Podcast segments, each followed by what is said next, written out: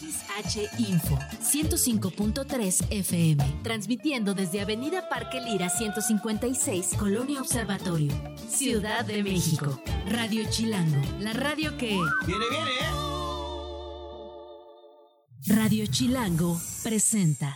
Cámara, carnal.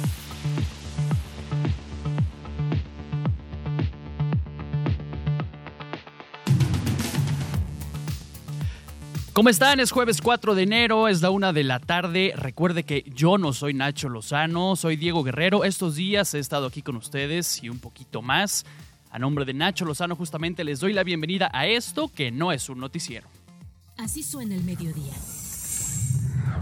En tanto nosotros no aprobemos la ratificación o no ratificación de la fiscal, pues ella sigue teniendo su derecho a hacerlo. No importa que pase del 9 de enero. No se hubiese aplicado la política que se está llevando a cabo, entonces sí, no costaría como se difundió a finales y a principios de este año el litro de gasolina 28, 29 pesos. Ya ven cómo echaron a andar toda una campaña que venía, no que venía, que ya estaba vendiéndose la gasolina a 28, 29 pesos. Un gasolinazo, así como lo hacían ellos no solo 28, 29, a lo mejor costaría 35 de litro. Y los niveles de producción de gasolinas se van a ir arriba del millón trescientos mil barriles a partir del 2025, alcanzándose ya prácticamente la autosuficiencia en gasolinas. Yo le estoy pidiendo a las autoridades que digan la verdad, porque Marcos no es delincuente, Marcos es el secretario general de la organización. Este líder, yo quiero que salga este, libre y con su nombre limpio, él y los nueve comerciantes que van con él. Nosotros nos dejaron votando, a mí sí, afuera en la calle, sí. Ahorita ya no quedó nadie afuera. No, están adentro, el que quería se iba y el que no, pues este se quedaba. Por lo pronto, pues este, celebremos que aparecieron con vida. Eso es lo más importante. Hasta el momento detenidos no. No tengo información. Esto no es un noticiero. Pues ahí están las voces que hasta el momento han hecho la noticia este jueves 4 de, de enero. Antes de ir con la información, hay, hay una noticia que está saliendo, que salió hace más o menos una hora. Un ciudadano venezolano fue navajeado, fue apuñalado en el Aeropuerto Internacional de la Ciudad de México, en el Benito Juárez. Eh, todavía las, las, autoridades desconocen por qué se dio el ataque. Estaba con su esposa esperando en el área de, abordar. Llegó este ciudadano mexicano, lo agredió y ahí se quedó en el lugar. Fue entonces detenido por la, por la policía. Eh, todavía están saliendo detalles de esta, de esta información. El atacante se llama Gabriel Cepeda estaba dentro de la terminal aérea con la, con la navaja que les estoy platicando, lesionó en la cabeza y en el cuello a este ciudadano venezolano que fue trasladado al, al hospital. Estaremos dando seguimiento a esta información que está surgiendo en estos momentos, a ver, a ver qué, qué pasa. Pero vamos con otros temas porque eh, también se ha dado información en estos días sobre, sobre los familiares de, de, los 43 normalistas de Ayotzinapa, que, han, han, sido insistentes en requerir toda la información que justamente eh, necesitan, ¿no? Para tener certeza sobre el paradero de, los estudiantes. agradezco que nos, que nos eh, tome la llamada en la línea Santiago Aguirre, director del Centro de Derechos Humanos, Miguel Agustín Pro Juárez, el Centro PROD. ¿Cómo estás, Santiago? Muy buenas tardes, gracias. Diego, ¿qué tal? Buenas tardes y buenas tardes también a todo el auditorio. Gracias. Pues se ha movido esta información últimamente, ¿no? Como este eh, especie de estira y afloja entre la, lo que dicen las autoridades, entre la verdad de las autoridades y la, exigencia que están haciendo los familiares de los 43 normalistas de Ayotzinapa de información, de apertura de documentos militares para esclarecer al final lo que pasó con los jóvenes. Así es, Diego. El, tema de Ayotzinapa tiene muchos pendientes. No está esclarecido el paradero de las víctimas, no están detenidos y sometidos a la justicia todos los responsables, ni de los hechos, ni de la investigación irregular, em, e, entre otras cuestiones que están pendientes. Ahora, hay un tema específico que ha generado un impasse en el caso, que es que los expertos y expertas internacionales que vinieron a ayudar en el mismo hicieron notar en julio de 2023 que eran relevantes ciertos documentos que están en posesión todavía del ejército para avanzar en el esclarecimiento. No sabemos qué hay en esos documentos, nadie los ha visto, pero los expertos dicen es relevante que se acceda a ellos. Frente a eso, lamentablemente, ha prevalecido la opacidad del ejército. Entonces, las familias hicieron eh, la exigencia de acceso a esos documentos en julio, la reiteraron en septiembre en el aniversario, fueron incluso a hacer un plantón al campo militar y no se ha logrado destrabar el tema. ¿Qué ha pasado en En los, ese- en los hechos? Perdóname que te interrumpa, Santiago. En los hechos, ¿qué ha pasado? El presidente hace ya largo tiempo dijo eh, como una, una orden, digo, en la mañanera, ¿verdad? Que puede, puede tener eh, cierta eh, veracidad o no. Pero dijo que se abran todos los documentos en este momento, por favor, que les den a conocer absolutamente todo. Pero en los hechos o en lo jurídico, ¿qué ha pasado? ¿Por qué esta imposibilidad de acceder a los documentos? Sí, Diego, y no, no es ninguna interrupción, al contrario, me ayuda que el auditorio pueda tener más contexto. En los hechos lo que ha ocurrido es que ha prevalecido la negativa del ejército a abrir sus documentos, esa es la realidad, y es muy alarmante que esto ocurra en un caso que se señala que es prioritario, eh, pero es alarmante para todo el país, porque como todos sabemos, en esta administración se ha dado un, poder cada vez mayor al ejército que digamos, participa ahora en la vida civil, pero no se sujeta a las normas civiles de transparencia y de rendición de cuentas. Entonces, lo que ha ocurrido es que no se ha accedido a estos documentos eh, y en ese contexto, los últimos días de diciembre, el gobierno federal, sin haber tenido antes diálogo con las familias, anunció que se abrirían los archivos. Entonces, ante esa situación y sin tener toda la información, las familias requirieron una reunión urgente que tuvieron el día de ayer en la Secretaría de Gobernación y ahí precisaron sus expectativas. Y sus expectativas son muy concretas, Diego, y es que antes que nada se entreguen estos documentos pendientes, que son alrededor de 800 folios que identificaron sus expertos internacionales, y, y clarificaron que no está en su expectativa, digamos, acudir a las instalaciones militares, a recorrerlas, y simular una búsqueda que no va a arrojar nada, Claro. cuando hay un pedimento concreto, específico, pendiente que no se ha ido atendiendo. Y entonces creo que la reunión fue útil para eso, para que las familias precisaran que lo que esperan es eso. apertura justamente para conocer el contenido de, de los documentos que, como me dices, hasta el momento no hay ningún indicio de qué podrían contener. Eh, son sobre todo intervenciones telefónicas muy probablemente ilegales, Diego, y quizás eso es lo que el ejército no quiere mostrar, entre actores que intervinieron en los hechos. Y, y no se han abierto esos documentos, esa es la realidad. Eh, pero sobre todo lo que las familias precisaron es que ellos no han planteado una apertura generalizada de la información, no está en su interés acudir personal y directamente a galeras de archivos militares, lo que quieren es que concretamente se entregue esto, ¿verdad? Claro. Y, y, y, y si, si no se hace eso a este plazo que se anunció, pues para lo único que va a servir va a ser para simular una, una búsqueda que no va a arrojar resultados y que no va a ayudar a avanzar en el proceso y eso lo dejaron muy claro las familias ayer. Pero esto no solamente es lo que falta, digamos, para esclarecer eh, todo, todo el enredo, por así decirlo, que hay en torno, en torno a la desaparición de los, de los normalistas. Es solo una parte, otro, otro, otra arista de lo que están tratando de resolver.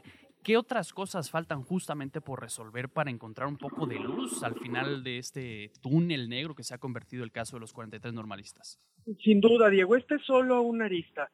Eh, a ver, yo diría que hay tres pendientes principales. Uno son continuar las búsquedas y que den resultados. Un caso de desaparición se, se puede cerrar hasta que se da con el paradero de las víctimas. Y aquí hay que intensificar el trabajo en terreno de localización, sobre todo de fosas clandestinas, y no puede interrumpirse ese trabajo. Hay que decir que eh, hay en ellos servidores públicos que han hecho una labor muy entregada para que eso avance. Lo segundo es, desde luego, profundizar la investigación sobre las redes criminales. En, el caso Iguala participaron autoridades, pero también civiles vinculadas al tráfico transnacional de drogas que no han rendido cuentas y esos civiles tienen todavía que ser detenidos. Y finalmente está toda la parte de que terminen de rendir cuentas quienes manipularon la investigación. Este gobierno no ha logrado que rinda cuentas el titular de la, quien fuera titular de la Agencia de Investigación Criminal, que sigue prófugo, y ahí también tenemos, por lo tanto, pendiente. Y un pendiente grande porque no se ve que se vaya a destrabar ese asunto de la, de la extradición o la repatriación de Tomás Cerón, ¿no? Así es, eh, pen penosamente eh, parece que ha logrado tener protección de las autoridades de Israel por sus conexiones en el ámbito de la ciberseguridad, pero también hay que señalar que la Fiscalía General de la República demoró excesivamente el, pedido de su orden de aprehensión, aunque había elementos desde el comienzo para hacerlo, y eso motivado esta eh, evasión de la justicia que prevalece hasta el momento. Santiago, está por terminar eh, prácticamente el sexenio, el gobierno que lo voy a decir así, prometió resolver este, este asunto. Vamos ya a terminar. ¿Qué podemos decir? ¿Qué pasó? ¿Qué va a pasar con el caso? Porque, soy sincero, no le veo alguna solución, ni siquiera política, obviamente, pero lo más importante, una solución para 43 familias, ¿no? Así es, Diego. El caso cumplirá una década el año que entra. Las familias, y ayer lo volvieron a reiterar, estiman que lo principal es la verdad, saber qué pasó, cuál fue el paradero final de sus hijos, eh, eh, cómo fue la dinámica de la desaparición, y en eso los detalles importan y no hemos tenido un relato comprensivo que lo aclare. Ha habido sin duda algunos avances en esta administración, la identificación, por ejemplo, de los restos de dos estudiantes en un lugar diverso al que el gobierno anterior postuló como paradero final es muy importante, el procesamiento también de autoridades que cometieron actos de tortura no es menor, pero el esclarecimiento pleno de lo ocurrido está, está pendiente. Claro. Eh, eh, como dices, quedan 10 meses por delante. Eh, nosotros seguimos trabajando para contribuir a que el caso avance, esa es la expectativa de las familias. Es cierto, sin embargo, que el tiempo ya es breve y es cierto que estamos en un contexto donde más ampliamente del caso Ayotzinapa, la administración no está entregando buenas cuentas en el tema de desaparecidos, porque lejos de revertir la comisión de esta práctica, lejos de avanzar en que se judicialicen más casos, en que haya más sentencias contra perpetradores, estamos acabando el sexenio en un debate eh, numérico que, que puede ser una prioridad para los actores políticos, pero ciertamente no es una prioridad para las familias, que lo que esperan es sobre todo identificación de restos, esclarecimiento de paraderos, sanción de los responsables, temas en los que no se han avanzado y que muchos de ellos están sobre todo bajo la responsabilidad de las fiscalías, que siguen teniendo una muy pasmosa indiferencia frente a este tema. Sí, definitivamente falta claridad y transparencia en este y en todos los, la decena o cientos de casos de desaparecidos en, el país. Eh, si nos permite, seguiremos en contacto con ustedes. Santiago Aguirre, director del Centro de Derechos Humanos, Miguel Agustín Pro Juárez, el Centro PROD. Muchas gracias por tomarnos la llamada. No, los agradecimos somos nosotros, Diego. Eh, muy buena tarde. Que estén muy bien, buenas tardes. Vamos a otros temas, una con doce. Esto no es un noticiero. Tristemente nos hemos acostumbrado a, escuchar, a leer, a ver historias de, extorsión, ¿no? Eh, de, cobro de piso, específicamente si hablamos de Michoacán, de limoneros extorsionados eh, que les cobran por su producto, por cosechar su producto, su limón. Y estas historias se repiten y se repiten y se repiten. Casi habíamos perdido la capacidad de asombro con estas historias criminales, si se puede utilizar el término de esta... No, sería, sería injusto decir astucia criminal o inteligencia criminal, pero, pero ver a los criminales utilizando nuevas técnicas o, teniendo nuevos planes para al final sacar dinero de manera ilícita. Y esta vez nos, nos enteramos de una historia que viene justamente de allá de Michoacán, que el crimen organizado, un grupo específico, ahorita lo estaremos platicando, estaba cobrando por Wi-Fi, antenas, digamos, narcoantenas de Internet, que estaban cobrándole a la población, a, unos, a unas 5 mil personas le estaban cobrando por proveer el servicio de Internet. Me enlazo con Juan Pacheco, él es periodista y reportero de la agencia Cuadratín allá en Michoacán. ¿Qué sabemos de este tema que parece impresionante, querido Juan? Diego, buenas tardes. Pues sí, eh, como bien señala, ya prácticamente perdimos la capacidad de asombro eh, estas nuevas modalidades de extorsión a las que ocurre, a las que acude el crimen organizado, bueno, pues eh, eh, no no paran. déjame informarte que al menos durante medio año pobladores de las comunidades de San Juan de los Plátanos, de Zenobio Moreno, allá en Apachingán, así como de Santa Ana Matlán, en Buenavista, este territorio pues dominado y reconocido por las autoridades por el cártel de los Viagra, pues efectivamente eh, fueron objeto de extorsión durante estos eh, eh, cinco o seis meses. Desde agosto está la denuncia presentada, según reportes de la Fiscalía General de Justicia del Estado. ¿Y de qué se trataba, Diego? Pues efectivamente se instalaron antenas hechizas, antenas piratas, se establecieron equipos de radiocomunicación por, el cual eh, bajaban eh, la señal de Wi-Fi y con ello obligar a los pobladores a contratar eh, de manera eh, ile- ilegal, irregular, forzados, incluso amenazados de muerte y a contratar eh, con precios estratosféricos el servicio de Wi-Fi en estas tres comunidades.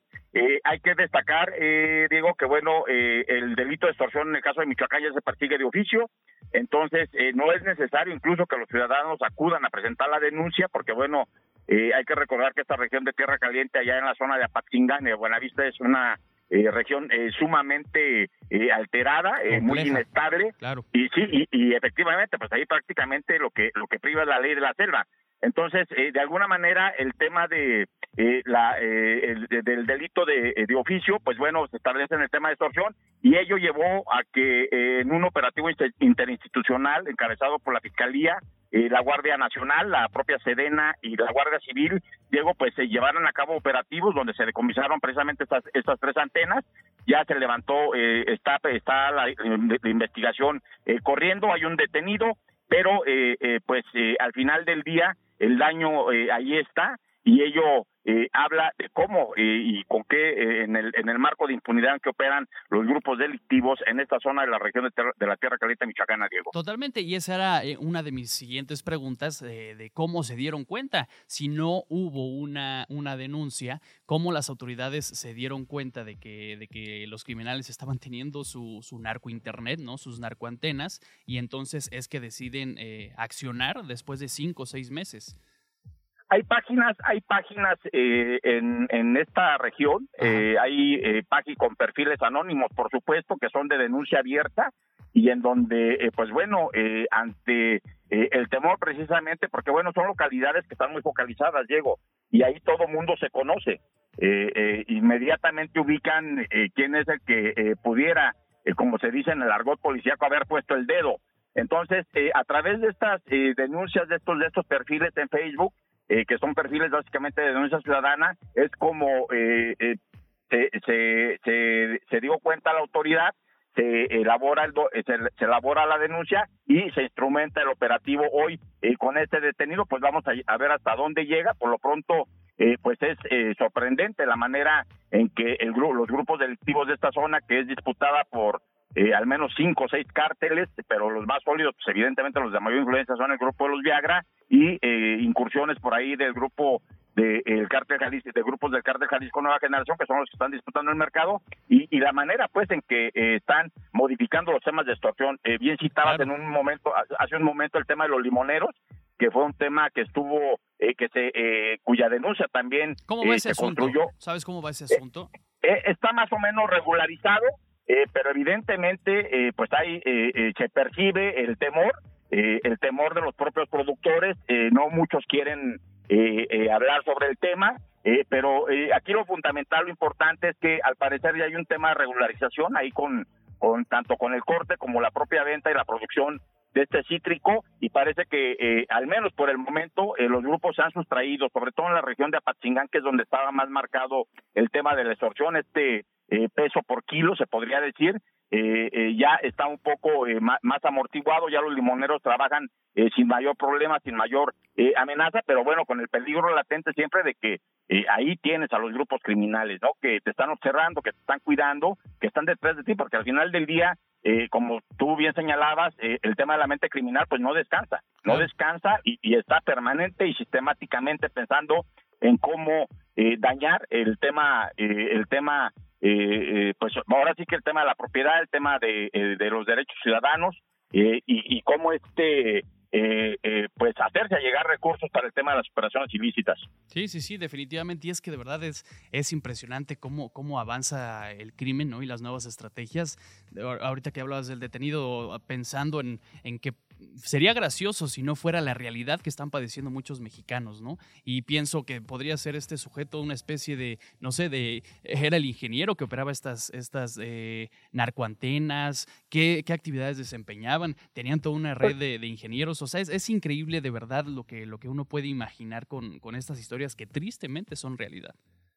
Así es, y bueno, el tema de las narcoantenas pues no es, no es nuevo, Eh, hoy, hoy finalmente sacaron un provecho eh, eh, colateral, se podría decir, pero el tema de las narcoantenas pues siempre eh, había estado desde los tiempos de los caballeros templarios, Diego. Eh, estas antenas pues evidentemente eran para interceptar comunicaciones de las autoridades federales en ese momento cuando Felipe Calderón inició pues la guerra contra el narco aquí en, en Michoacán, recordarás.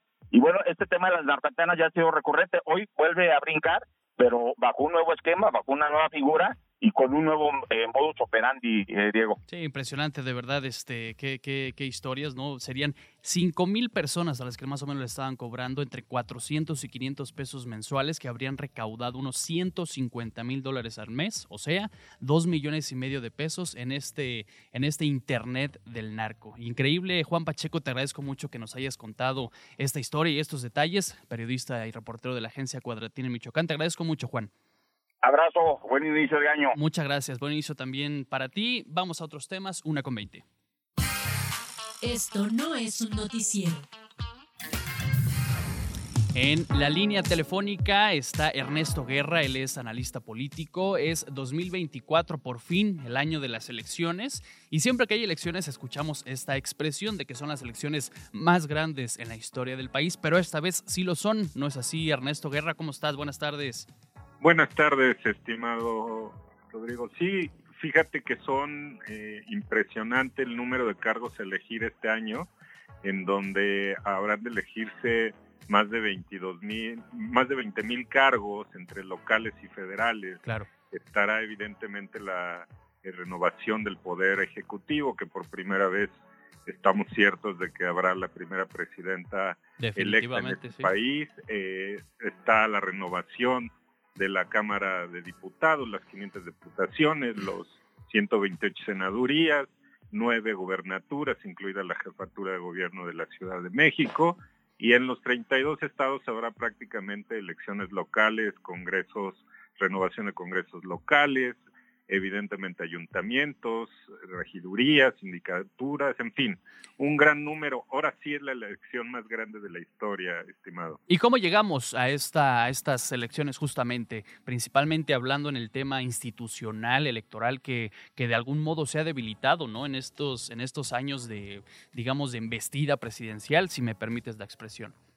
Sí, es correcto. Tanto el órgano administrativo, que es el Instituto Nacional Electoral, en la emisión de los acuerdos, después de que hubiera la renovación y que también por primera vez llegara una presidenta a ser eh, la, este, la principal en el Instituto Nacional Electoral, bueno, pues se calmaron un poco las aguas con la disputa eh, a la salida de Lorenzo Córdoba, pero ha tenido sus enfrentamientos a lo interno esta renovación del Consejo General, por un lado, que entraron cuatro eh, consejerías electorales, bueno, pues lo que ha permitido ahí es que no haya consensos, pero me parece que las designaciones es un tema importante, pero por otro lado, las resoluciones que han tenido eh, seguramente nos dan certeza y legalidad, pero también lo vimos en el, desafortunadamente en el Tribunal Electoral, el mes de diciembre, eh, terminó justamente ayer con la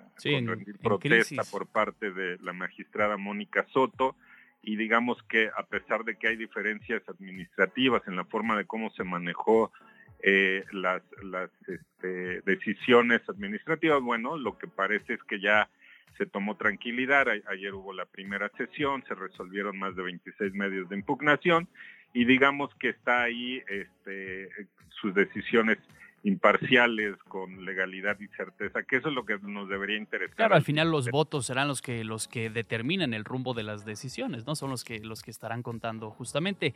Ah, hemos visto cordialidad de algún modo, ¿no? En estos meses de, de pre-campaña. ¿Cómo crees que se vaya a poner eh, lo que resta de la, de la carrera electoral? Eh, ¿Qué vamos a estar viendo en estas semanas y en estos meses?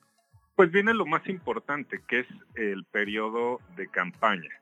Ahorita termina el 18 en el ámbito federal las precampañas, este periodo de tiempo que digamos está destinado única y exclusivamente a militantes y simpatizantes. Es lo que dice la ley y la constitución. Entonces, vendrá la campaña donde en, en, sí ya veremos los proyectos, los dos proyectos y quizá el tercero con Movimiento Ciudadano, que le presentarán las candidatas y el candidato o la candidata, porque aún no lo sabemos de MC, este, para la ciudadanía. Ahí sí ya veremos propiamente las propuestas. Las ¿Ves posible que, cambien las tendencias que hemos visto en las últimas semanas de, la preferencia electoral?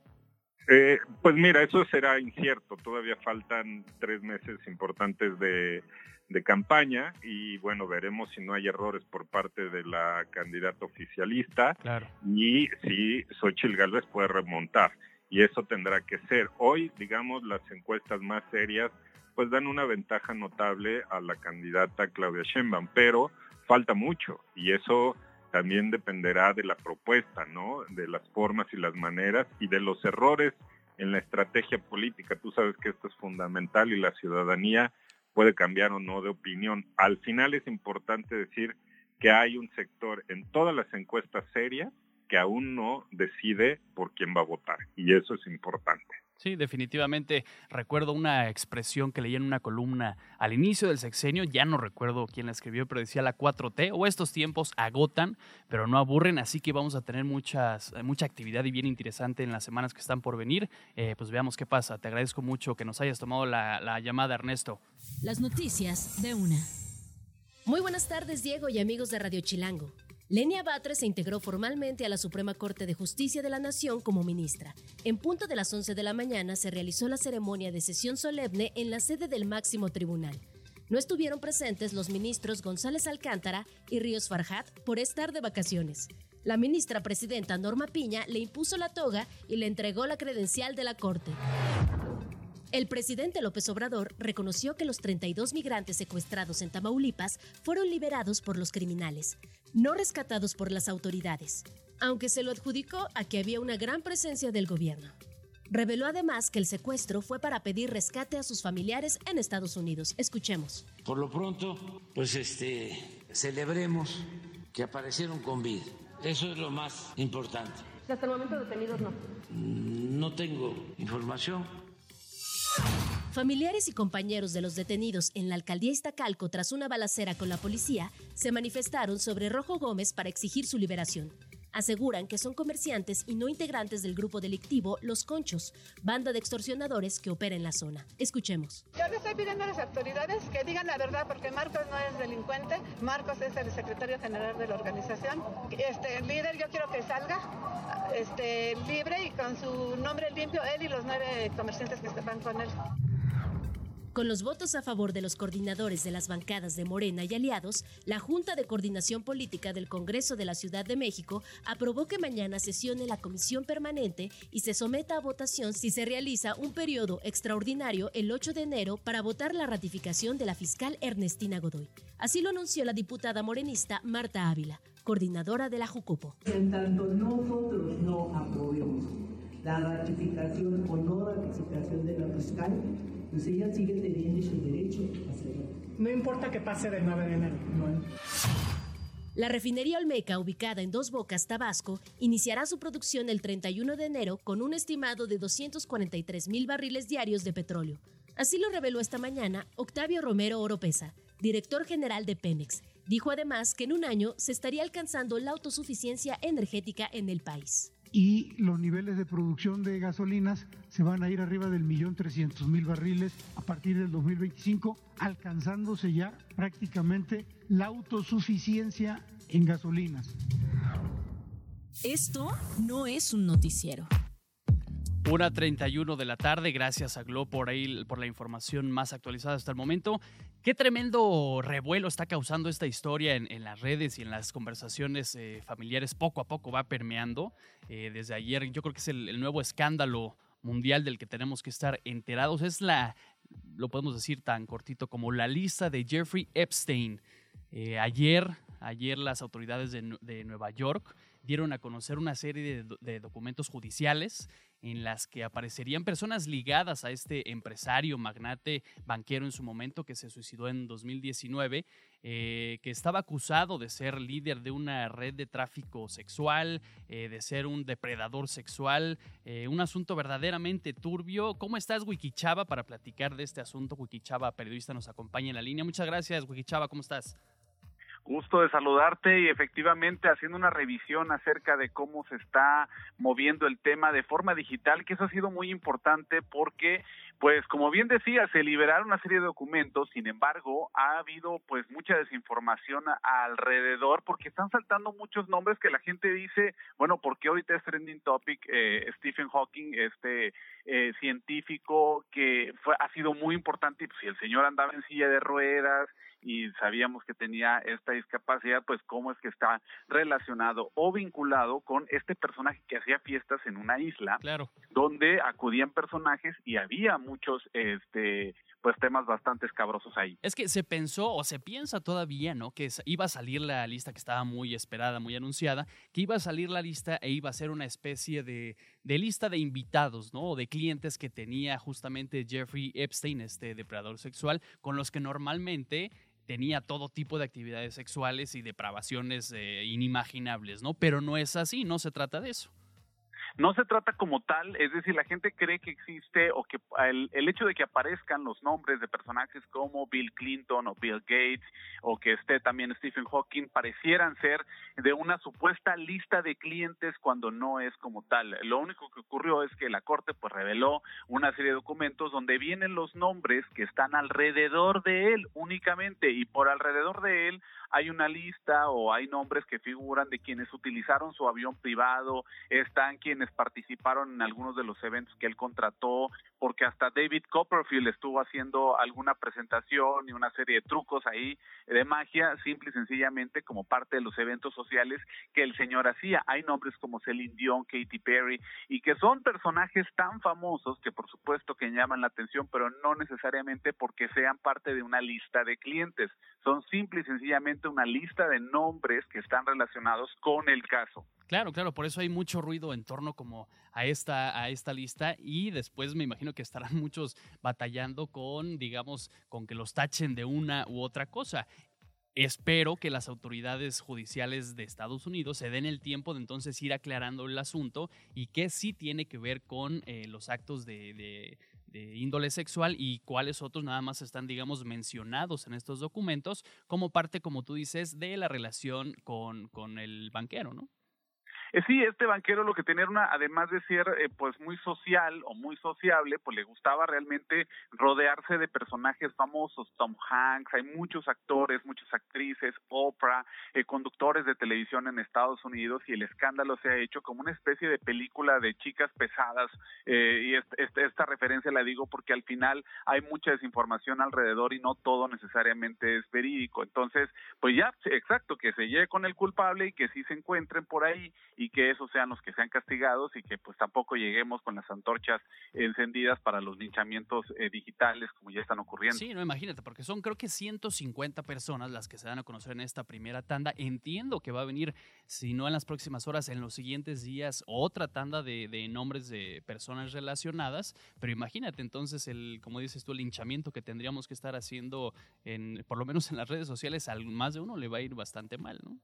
Sí, ya Bill Clinton es uno de los más golpeados, el pobre Stephen Hawking que ya está muerto también, este lo están por ahí este golpeando, el que está saliendo bien parado es Michael Jackson que también es tendencia, pero no porque haya participado en la lista, es tendencia porque la gente ya dice que ese señor era un santo comparado claro. con este otro Jeffrey. Entonces, también si aparece por ahí en su trending topics o los o lo que la gente lo está comentando no es porque él esté en la lista, simple y sencillamente porque la gente saca a relucir que este pues son casos muy diferentes. Uno sí es muy ambos son lamentables, pero sí uno es mucho más grande. Por ahí también están tundiendo duro a Donald Trump que pues está en tiempos electorales, entonces no le va a venir nada bien este episodio, ¿no?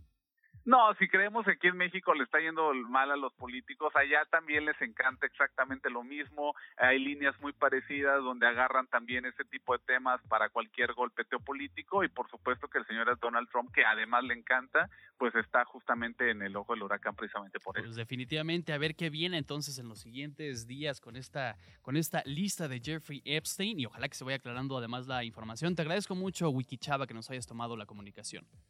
Siempre un gusto hacer este análisis y revisión de lo que se mueve en tendencia en redes sociales. Gracias, saludos. Vamos a otros temas, 1.36. Esto no es un noticiero. En dos días llegan los Reyes Magos, seguramente ya hicieron su cartita para, para los Reyes. eh, o están al pendiente de saber qué, qué pidió nuestro sobrinito, nuestros hijos, eh, los niños cercanos a nosotros. Pero eh, hay que ser responsables también al momento de, de, regalar juguetes, si es que vamos a regalar juguetes o si es que vamos a estar cerca de los Reyes Magos para saber eh, qué juguetes comprar, que no inciten a la violencia. Eh, pero algo bien importante, que no compremos si es que, si es que vamos a hacerlo o que los reyes estén al pendiente ¿no? de, de no tener juguetes sexistas o que tengan una tendencia justamente en ese sentido. Para platicar de este tema que está bien interesante, nos acompaña Carmen Francisco, pedagoga, entrenadora de Proyecto Cantera. ¿Cómo estás, Carmen? Gracias por, por tomarnos la comunicación. Hola, Diego. Buenas tardes. Muy bien. Eh, contento de estar aquí contigo. No, hombre, gracias. Tienen ustedes una, una guía, una guía para regalar un juguete no sexista. ¿Qué, ¿Qué, tiene esta guía? ¿Cómo podemos revisarla? ¿Y qué eh, consejos seguir ¿no? a la hora de, de, regalar un juguete o para, para tener la lista de los Reyes Magos bien lista? Claro, eh, te comento, esta guía se hizo en alianza con México Juega y Proyecto Cantera. Eh, justo eh, nosotros que trabajamos con infancias, nos importa mucho defender el derecho que tienen niñas y niños a jugar. Lo posicionamos como su derecho humano y nos importa porque sabemos que el juego es muy importante para el desarrollo de niñas y niños. Y es a través del juego que desarrollan muchísimas habilidades. ¿Y cómo es que se presenta el juego? Generalmente es a través de los juguetes. Y justamente como vienes diciendo, pues se acerca la llegada de los Reyes Magos, eh, y entonces eh, hay que revisar esas listas, pero también eh, es importante, como bien lo señalas, que procuremos no elegir juguetes que promuevan el sexismo, ¿no? que, que marquen la diferenciación eh, tú puedes verlo fácilmente cuando entras a una tienda y vas al área de juegos, el pasillo rosa y el pasillo azul. Okay, claro. Eh, y en esta época navideña, en esta época de Reyes Magos, pues la televisión está invadida por eh, comerciales de juguetes.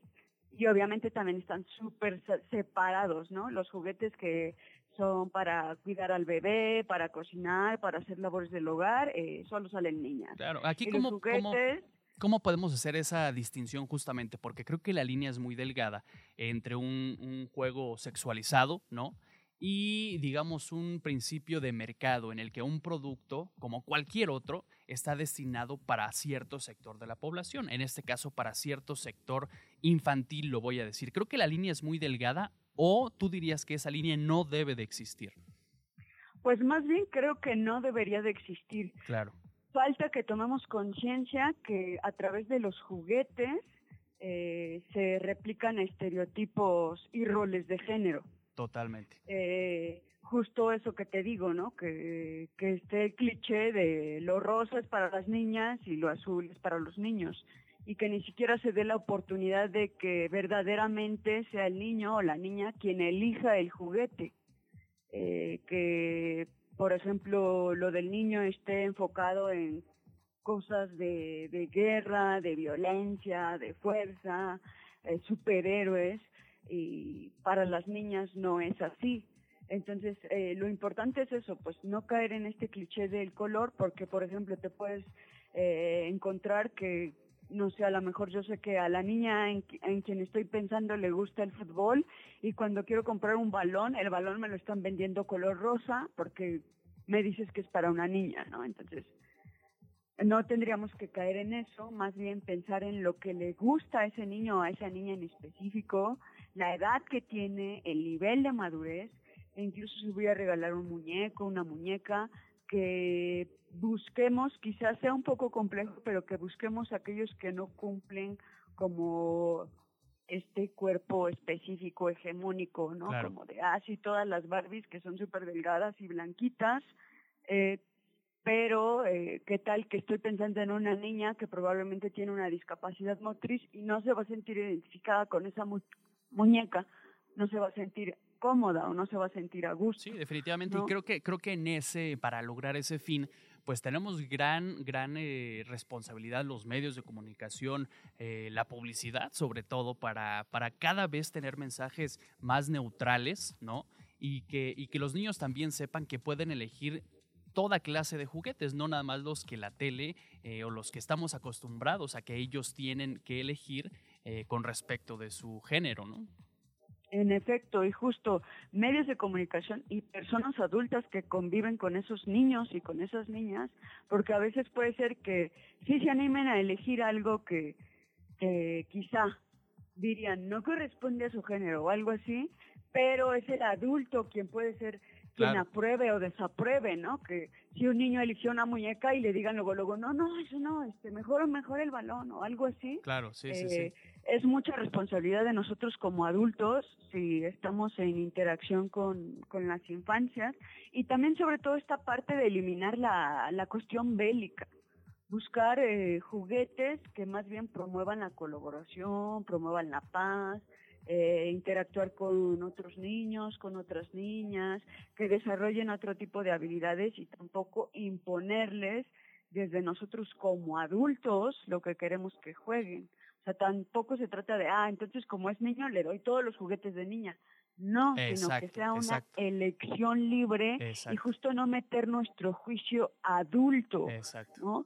y permitir que conozcan, que, que, convivan, que prueben cualquier otro juguete, que no hacer la separación de así los niños juegan de este lado y las niñas de este lado, sino que puedan estar interactuando sin importar si sean niño o niña y que elijan de manera libre. Ahora, sobre la guía, la guía está accesible eh, tanto en la página de México Juega como en Proyecto Cantera en redes sociales pues nos encuentran así y está para descargar de manera libre. Ahorita pues que vienen los Reyes Magos es una buena opción para que la revisen. Vienen como 10 consejos precisos para cómo elegir un juguete que no sea sexista, pero también vienen justo recomendaciones por eh, edades, ¿no? Por, por etapas, ¿no? No hay ciertos juguetes que son muy funcionales para los más pequeños, las más pequeñas, pero no así para quienes son mayores. Entonces, nada más te paso el dato, está eh, México Juega, eh, la página es mexicojuega.org.mx y a nosotros en proyectocantera.org eh, en cuanto entres a la página de Proyecto Cantera, viene la guía y está para que la descarguen de manera libre. Y esto está como para super compartir con todas las personas, eh, quienes les toca ser rey y reina maga. Sí, claro. Este, pero también para si viene un cumpleaños, si viene el Día de la Niñez, en cualquier momento en el que tú digas, quiero regalar un juguete, que te acuerdes de estos puntos, de estos tips. Claro, y, definitivamente para conversar, ¿no? Conocer este, digamos, este manual, si a lo mejor yo no tengo ninguna responsabilidad o no tengo que regalar algún juguete, pero conozco estas, estas características, puedo conversarlas con quien sí, ¿no? Con quien sí lo va a hacer y entonces empezar a generar esa, ese cambio de opinión o sembrar la semillita ahí de, no, de la duda, sino del cambio de, de pensamiento y entonces ahí poco a poco vamos avanzando en ese sentido. Exacto, me parece perfecto que, que lo propongas así, ¿no? Eh, conversarlo, platicarlo, eh, que nos cuestionemos, ¿no? Eh, pues a veces vamos en el automático, ¿no? Pues, pues así fue, así funciona, pero ¿por qué? Eh, porque no puede ser diferente. Y como dices tú, que no se este trate tampoco de una imposición de algo a la fuerza, pero que sea un acompañamiento, una complicidad ahí entre, entre padres, hijos, ¿no? entre adultos y, e infancias, y eso creo que es, es ideal. Excelente. Pues Carmen Francisco, pedagoga, entrenadora de Proyecto Cantera, te agradezco mucho que nos hayas compartido estos tips, que nos hayas dado las, las páginas, estaremos bien al pendiente y, y seguiremos en comunicación con ustedes. Muchísimas gracias. Gracias a ti, Carmen Francisco, entrenadora de Proyecto de Cantera, una con 46. Esto no es un noticiero. Seguimos, seguimos con estos temas porque eh, el sábado tienen que estar, eh, los reyes han de andar apuradísimos Son millones de niños menores de 11 años por ahí de los que tienen que atender los reyes este, este sábado. Y para eso las autoridades de la Ciudad de México anunciaron en días pasados todo un operativo de seguridad, eh, de transporte, eh, para que puedan trasladarse sin ningún contratiempo y con seguridad aquí en la capital del país. Edgar Segura, reportero de Chilango, nos tiene todos los detalles. ¿Cómo estás, Edgar? Hola, ¿qué tal, Diego? Muy buenas tardes, ¿todo bien? Todo bien, todo bien. Eh, pues correcto, te contamos entonces que el transporte público de la Ciudad de México le va a echar la mano a Melchor, Gaspar y Baltasar con sus compras de último minuto para Día de Reyes. Sí caben, ¿no? Con elefante y todo. Exacto, para que este, más bien ellos podrán dejar a su elefante, a su camello, a su caballo descansando y podrán tomar pues algunas rutas de, transporte público eh, el día 5 de enero. Por ejemplo, podrán usar el Metrobús que extenderá su servicio en todas las líneas. A partir, va a estar operando más bien hasta las dos y media de la mañana el 6 de enero. Eh, también van a poder utilizar el tren ligero que va a operar hasta la una de la mañana eh, los Reyes Magos que, viajen en trolebús van a poder usar la línea 1, que es la que va de la central del norte a Tasqueña, esa funciona 24 horas, mientras que la línea 2 de Chapultepec a Pantitlán va a estar hasta la 1 de la mañana, y también está el servicio de RTP de Nochebús con siete rutas hasta las 6 de la mañana. Importante, el metro este, no extiende su horario, sin embargo, eh, sí va a ser la concesión de permitir el paso de objetos voluminosos como bicicletas, patines y otros juguetes que los Reyes Magos quieran trasladar en los vagones este, para que se puedan mover con tranquilidad. Excelente. Y para eso va a haber un gran despliegue también de, efectivos, ¿no? De la Secretaría de Seguridad. Es correcto, también la Secretaría de Seguridad Ciudadana va a cuidar a los Reyes Magos pues de, de los amantes de lo ajeno, por así decirlo, eh, va a desplegar a 6.761 policías, 409 vehículos, 16 ambulancias y un helicóptero de la agrupación Cóndores, además de tener vigilancia en las plazas comerciales a través de la PBI, la Policía Bancaria, y eh, también en, la, en los mercados y las romerías a través de elementos de la Secretaría de Seguridad Ciudadana y eh, operativo transporte seguro en los ETRAM de Indios Verdes, Politécnico, El Rosario, Martín Carrera y Santa Marta. Pues qué bueno, mano, para que los reyes se sientan seguros y no como ha ocurrido con otros eh, turistas. Por ejemplo, platicábamos al inicio de este espacio de la inseguridad que algunos turistas sufren aquí en la capital. No va a ser el caso con los Reyes Magos, seguramente. Correcto. También ayer hablábamos del caso de, un incidente que se, presentó en una romería navideña. Pues ya se, se está desplegando este operativo de seguridad para proteger a Melchor, Gaspar y Baltasar. Pues ojalá todo pase sin contratiempos. Y además también nos tienes información de varias actividades que hay este fin de semana, específicamente por el Día de Reyes, actividades gratuitas, ¿no? Para disfrutar con la familia. Es correcto, Diego. En el Zócalo de la Ciudad de México, pues se pueden lanzar eh, el, día sábado a partir de las 2 de la tarde a, disfrutar de pedazos gratis de rosca de reyes y les van a dar su dotación de leche para, para acompañar. También van a tener a las 6 de la tarde una función de la película El último vagón, muy recomendable. Perfecto, pues ahí están las actividades, los operativos y eh, las actividades del transporte público para este fin de semana para que Melchor, Gaspar y Baltasar, como bien nos decía Edgar Segura, todo pase sin contratiempos y en la mayor seguridad posible. Muchas gracias, amigo Edgar. Gracias, Diego. Gracias, gracias. 10 para las 2. Seguimos. Esto no es un noticiero. Y Rocío Sánchez, también compañera reportera de Chilango, nos tiene información sobre los tianguis que va a haber eh, de juguetes este fin de semana para que los reyes, los reyes vayan a comprar lo que les haga falta si es que no lo han hecho. ¿No es así? Rocío, ¿cómo estás? Buenas tardes. Claro que sí, Diego. Buenas tardes. Este, como bien lo dices, ya casi falta nadita para que los Reyes Magos pues puedan llegar, llevar la felicidad a miles de niños y pues en el caso de la Ciudad de México hay siete tianguis en la alcaldía Gustavo Madero para que tanto Melchor, Gaspar y Baltasar puedan surtir las listas de regalos de última hora, ya que este viernes 5 de enero estarán abiertas las 24 horas. Y pues vamos a empezar. Uno de ellos está en el Deportivo Hermanos Galeana, el cual tiene desde muñecas, carritos a control remoto y hasta ropa. Sí, sí, sí. Este, también el Deportivo Justicia Social, que está ubicado en Agam, eh, tiene también mucha variedad de juguetes. ayer me pude dar una vuelta en los Ah. Galeana. Ajá. Ajá, y te cuento que también hay puestos de comida. O, o sea, por si a los reyes andan con el hambre. Probablemente, Eh, sí, pues van a estar viaje. cargando todo. Imagínate, les da, les da hambre, evidentemente. Sí, claro. Sí, pues sí, hay varios antojitos y a muy buen precio. La, otro de los tianguis más famosos es la romería de la Río Blanco, que está cerca del Congreso de la Unión, entre Oriente 91 y la 95. Ahí se podrán encontrar figuras de colección de películas, series y cómics, como de Hellboy, El Ajá. Hombre Araña y hasta de la leyenda de Ang. Incluso tienen algunos juegos mecánicos. También este está uno de los tianguis más grandes de Latinoamérica, el cual es el tianguis de la San Felipe. Claro, y sí. la verdad sí está muy largo, por lo que les recomiendo llevar un calzado muy cómodo para caminar un buen rato. No, pero como Este- quiera van en camello o en, o en elefante, Ah, ¿no? claro. Claro, claro, pero por ejemplo, si los niños aún están con las dudas de qué pedirles, este, se puede, puede ser una muy gran, una gran opción para que se den su vueltita y, y vean qué regalos quieren Elegir. pedir. Sí, claro. Este, también quiero aprovechar, ayer me di una vuelta ahí también y vi que hay muchas ofertas.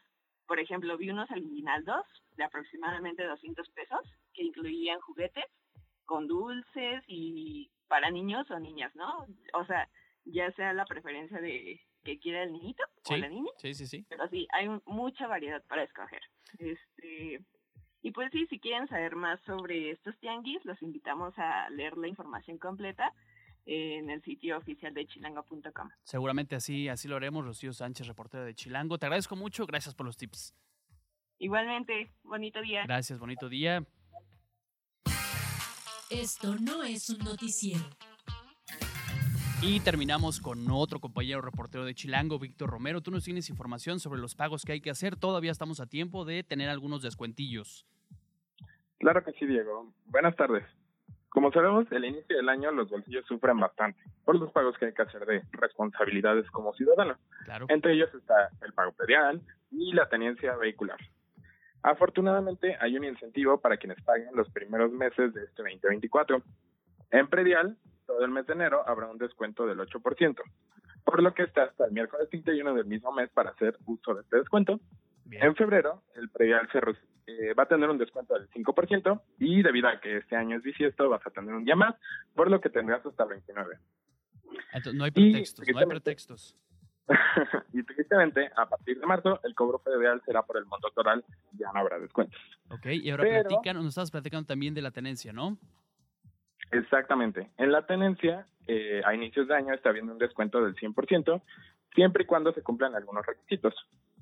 Entre ellos está el pago del referendo del automóvil, además de estar al corriente con tus pagos. Muy bien. Ahora, si te preguntas en qué lugares puedes hacer el pago, tanto el predial como la tenencia, existen varias opciones. Entre ellas está la oficina de la tesorería, los kioscos de la tesorería, las- existen varias tiendas de autoservicio y sucursales bancarias donde puedes realizar el pago. Bueno, o pues- también, Sí, sí, sí, dime. O también si lo prefieres y también para algunos es más sencillo no salir de casa, también se puede pagar en línea en la página de la Secretaría de Finanzas de la Ciudad de México. Definitivamente no, no tenemos pretexto, debemos ser responsables también con nuestras responsabilidades ciudadanas y civiles. Víctor Romero, muchas gracias por los consejos, por la información, reportero de Chilango.